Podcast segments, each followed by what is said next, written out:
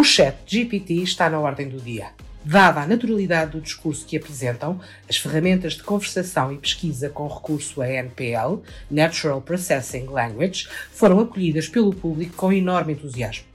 Vamos analisar os limites e as responsabilidades destas ferramentas, como proteger os direitos de propriedade intelectual dos autores e outras questões conexas. Olá, muito boa tarde. Estamos aqui hoje para falar sobre o ChatGPT e sobre outros modelos uh, de conversação semelhantes. E nada melhor do que começar por fazer algumas perguntas ao próprio chat. Who are you? I am ChatGPT, a large language model developed by OpenAI. I am an artificial intelligence designed to understand and respond to natural language text input. I am programmed to provide information, answer questions, engage in conversation, and assist with a wide range of tasks. Bom, eu acho que depois de ouvirmos esta resposta, podemos começar por falar aqui um bocadinho sobre o impacto deste tipo de ferramentas. Temos aqui o Bill Gates a dizer que esta é a mais importante inovação dos tempos de hoje, e temos também a Forbes a dizer que este tipo de plataformas vão claramente impactar tudo o que tem a ver com desempenho académico e laboral. E Olhando aqui um bocadinho para os factos, de acordo com um tweet publicado pelos próprios fundadores da OpenAI, que é no fundo a empresa que gera este ChatGPT, uhum. apesar de existirem outras, uh, este, esta ferramenta atingiu um milhão de utilizadores no espaço de duas semanas, o que demonstra aqui claramente a grande diferença que estamos a viver hoje em dia com este tipo de, de, plataformas, não é?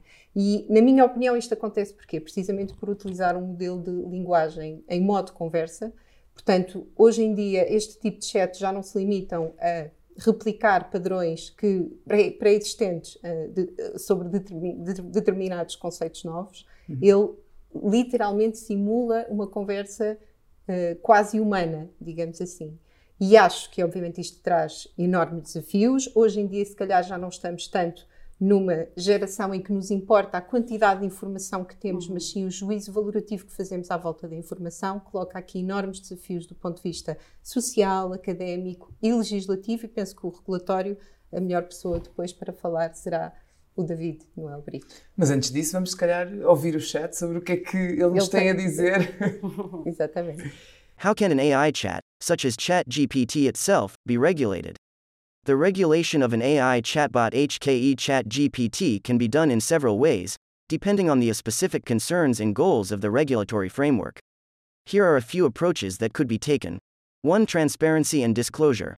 One of the most important aspects of regulating an AI chatbot is ensuring that users are aware they are interacting with a machine and not a human. Chatbots should clearly disclose that they are artificial intelligence and not real people, so that users can adjust their expectations and responses accordingly. 2. Data privacy. AI chatbots eat Chat GPT rely on data to function, which means that they collect and store user data. To ensure that user privacy is protected, regulation can require that chatbots have appropriate data protection measures in place, including encryption and secure storage practices. 3. Bias and discrimination. AI chatbots can be biased or discriminatory in their responses, especially if they are trained on biased data regulations can require that chatbots be regularly monitored and tested to detect and address any instances of bias or discrimination. 4. User safety. Chatbots can be used for harmful purposes such as scamming, phishing, or spreading misinformation. Regulations can require that chatbots adhere to certain safety standards, such as not promoting harmful behaviors and being programmed to identify and report malicious activities. 5. Ethical guidelines. Regulations can also establish ethical guidelines for the development and use of AL chatbots, such as requiring that chatbots be designed with user well being in mind, and that they do not engage in manipulative or deceptive practices. Overall, the regulation of AL chatbots like ChatGPT will likely require a multifaceted approach that takes into account a range of concerns related to transparency, privacy, bias, safety, and ethics. E de facto, vemos que com esta resposta do chat GPT, que até o próprio chat uh, reconhece que não é fácil a regulação destes temas e que há muitos aspectos a serem ponderados e equacionados neste novo mundo. Eu gostaria de destacar três pontos uh, quanto a isto. O primeiro ponto é que isto é uma matéria que ainda não tem maturidade suficiente. Ou seja, nós ainda não sabemos onde é que vamos parar. Houve aqui um salto tecnológico tão grande que ainda não sabemos bem onde estamos a chegar e onde chegarmos, o que é que tem de ser regulado e regulamentado uh, nessa, nova, nessa nova área onde possa haver essa concreta regulação. O outro ponto é que muitos dos temas do ChatGPT já são abrangidos por regulamentos atualmente existentes na União Europeia, seja regulamentos menos recentes, como o Regulamento Geral da Proteção de Dados, eh, obviamente relacionado com todas as questões de dados que possam estar aqui em causa, como um regulamento bastante recente, que é o DMA, Digital Markets Act, que pode vir a ser muito relevante porque se efetivamente a Microsoft incorporar o ChatGPT no seu motor de busca Bing, como tem anunciado que vai fazer, então este ChatGPT pode passar a ser considerado um gatekeeper ou um controlador de acesso e isso faz com que lhe seja aplicado todas, um, todos os requisitos que constam do, do DMA e fica sujeito a essas obrigações e quem diz o ChatGPT diz o Bard da Google uh, e eventuais outros que se lhes possam seguir, isto admitindo que hum, neste contexto de incorporação nos motores de busca ultrapassam os erros que se têm detectado e que têm andado aqui cabo de uma data de coisas. E por fim, o terceiro ponto que eu gostava de destacar tem a ver com o facto da Comissão Europeia já estar atenta à inteligência artificial. Aliás, desde abril de 2022 uh, foi apresentada uma proposta do Regulamento de Inteligência Artificial. E, no fundo, este regulamento uh, estabelece um quadro jurídico que é aplicável aos vários sistemas de inteligência artificial e é um quadro baseado numa análise de risco. E, no fundo, um, ehm, diferencia as utilizações de inteligência artificial naquelas de risco inaceitável e que se consubstanciam em práticas proibidas e as de risco elevado ou risco moderado e as de risco mínimo que têm especificidades uh, entre elas e obrigações específicas. Este regulamento prevê também ainda a criação de um Comitê Europeu para a Inteligência Artificial e, quando for infringido, coimas no valor até 30 milhões de euros ou 6% do volume de negócios. Mas claramente o, o, a IACT ainda não estava a prever esta Ainda não, não é? ainda não. Tanto que, aliás, os avanços mais recentes, de dezembro de 2022, foi, no fundo, a adoção das orientações gerais pelo Conselho alteraram um bocadinho o regulamento e fizeram aqui alguns um, caveats para fins militares da inteligência artificial. Portanto, isto no fundo é um processo legislativo que ainda está em curso e a seguir uh, vão surgir as negociações com o Parlamento Europeu que de certeza que já vão ter em consideração estes, todas estas temáticas.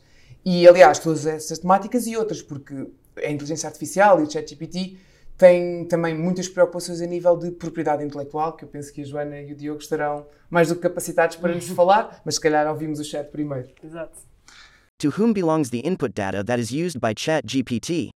As an OWL language model, ChatGPT is trained on a large corpus of text data from the internet, books, and other sources. This text data is collected from publicly available sources and does not belong to any specific individual or organization. Therefore, the input data used by ChatGPT is not owned by any particular person or entity, but rather comes from a wide range of sources that are publicly accessible. When ChatGPT is used to generate text in response to a user's input, it does not store or retain any personal information or data about the user or their specific input. The model only uses the input text to generate a response and does not keep a record of the input or any information about the user who provided it. Ora, perante esta resposta do, uh, do chat GPT uh, a, esta, esta questão, uh, o desenvolvimento e criação do chat GPT foi feito com recurso a uma enorme quantidade de, de dados, incluindo textos, artigos, que possivelmente são protegidos por direitos de autor. São obras protegidas por direitos de autor e possivelmente também, em certos casos, por direitos de propriedade industrial, como é o caso, por exemplo, quando são referidas, uh, referidas marcas. Uh, a utilização uh, destes inputs, destes textos, destes artigos, salvo algumas exceções previstas na lei, como por exemplo o regime das utilizações livres, ou como é referido no sistema de Common Law, o regime dos Fair Use, é necessário obter uma autorização do seu titular de direitos de autor. na eventualidade de não ser obtida essa, essa, essa autorização, o output que é gerado com os, com os inputs de, uh, uh, protegidos pelos direitos de autor poderá gerar uma violação dos direitos de terceiros. Uh, mas não só a propriedade intelectual, os direitos de autor estão aqui também associados, mas podem também gerar uh, situações de infração de trade secrets. Por exemplo, o âmbito uh, uh, em que são inseridas as questões ao, ao chat GPT é bastante amplo e o utilizador pode, em violação, por exemplo, de acordos de confidencialidade com empresas, inserir questões referentes a trade secrets que o chat próprio vai adquirir esse conhecimento e vai gerar outputs com base em trade secrets que estaria proibido uh, de o fazer. Portanto, temos aqui estas nuances dos direitos de autor, da propriedade industrial, neste caso a utilização indevida de marcas, e também a possível infração de trade secrets. Nesse sentido, é necessário que o próprio utilizador, quando obtém o output gerado, pela, gerado pelo, pelo, pelo, pelo chat, tenha a necessidade de acautelar os direitos de propriedade intelectual de terceiros e, eventualmente, a utilização deste output na colocação dessa obra no mercado. Uh, desse output terá que ser devidamente identificado e, e, e acautelado. Nada melhor do que agora seguir para a próxima. E, e, aqui, se me permites dizer, ainda temos um layer mais complexo que é precisamente o machine learning, ou seja, quando a máquina ela própria já está a ser criativa com a propriedade intelectual que possa surgir, eh, ou seja, quando ela já está a criar resultados não só com base nos padrões, não é? Exatamente, e essa é a próxima pergunta que temos para o chat, vamos ouvir o que ele tem para dizer. How can I own the intellectual property of the output I receive from you? As an AI language model, I do not generate any intellectual property or output that can be owned. The responses I provide to your queries are based on the algorithms and data I was trained on, and they do not constitute original work that can be protected by intellectual property rights. Furthermore, since I am a publicly available service provided by OpenAI, any information or content you receive from me is not subject to exclusive ownership or proprietary rights. However, if you are using my responses in a particular application or product, you may want to consult with an intellectual property lawyer to determine if there are any relevant IP laws or regulations that apply to your specific use case. Uh, pronto, uh, a resposta do chat foi no sentido de que uh, o utilizador não adquire direitos de propriedade intelectual sobre esse tal conteúdo criativo que, que a Nicole falou há pouco, que pode acontecer, não é? Ou seja, o chat pode criar conteúdo, output, que preenche os requisitos de uma obra artística sem estar a reproduzir uh, fielmente um input que lhe foi dado.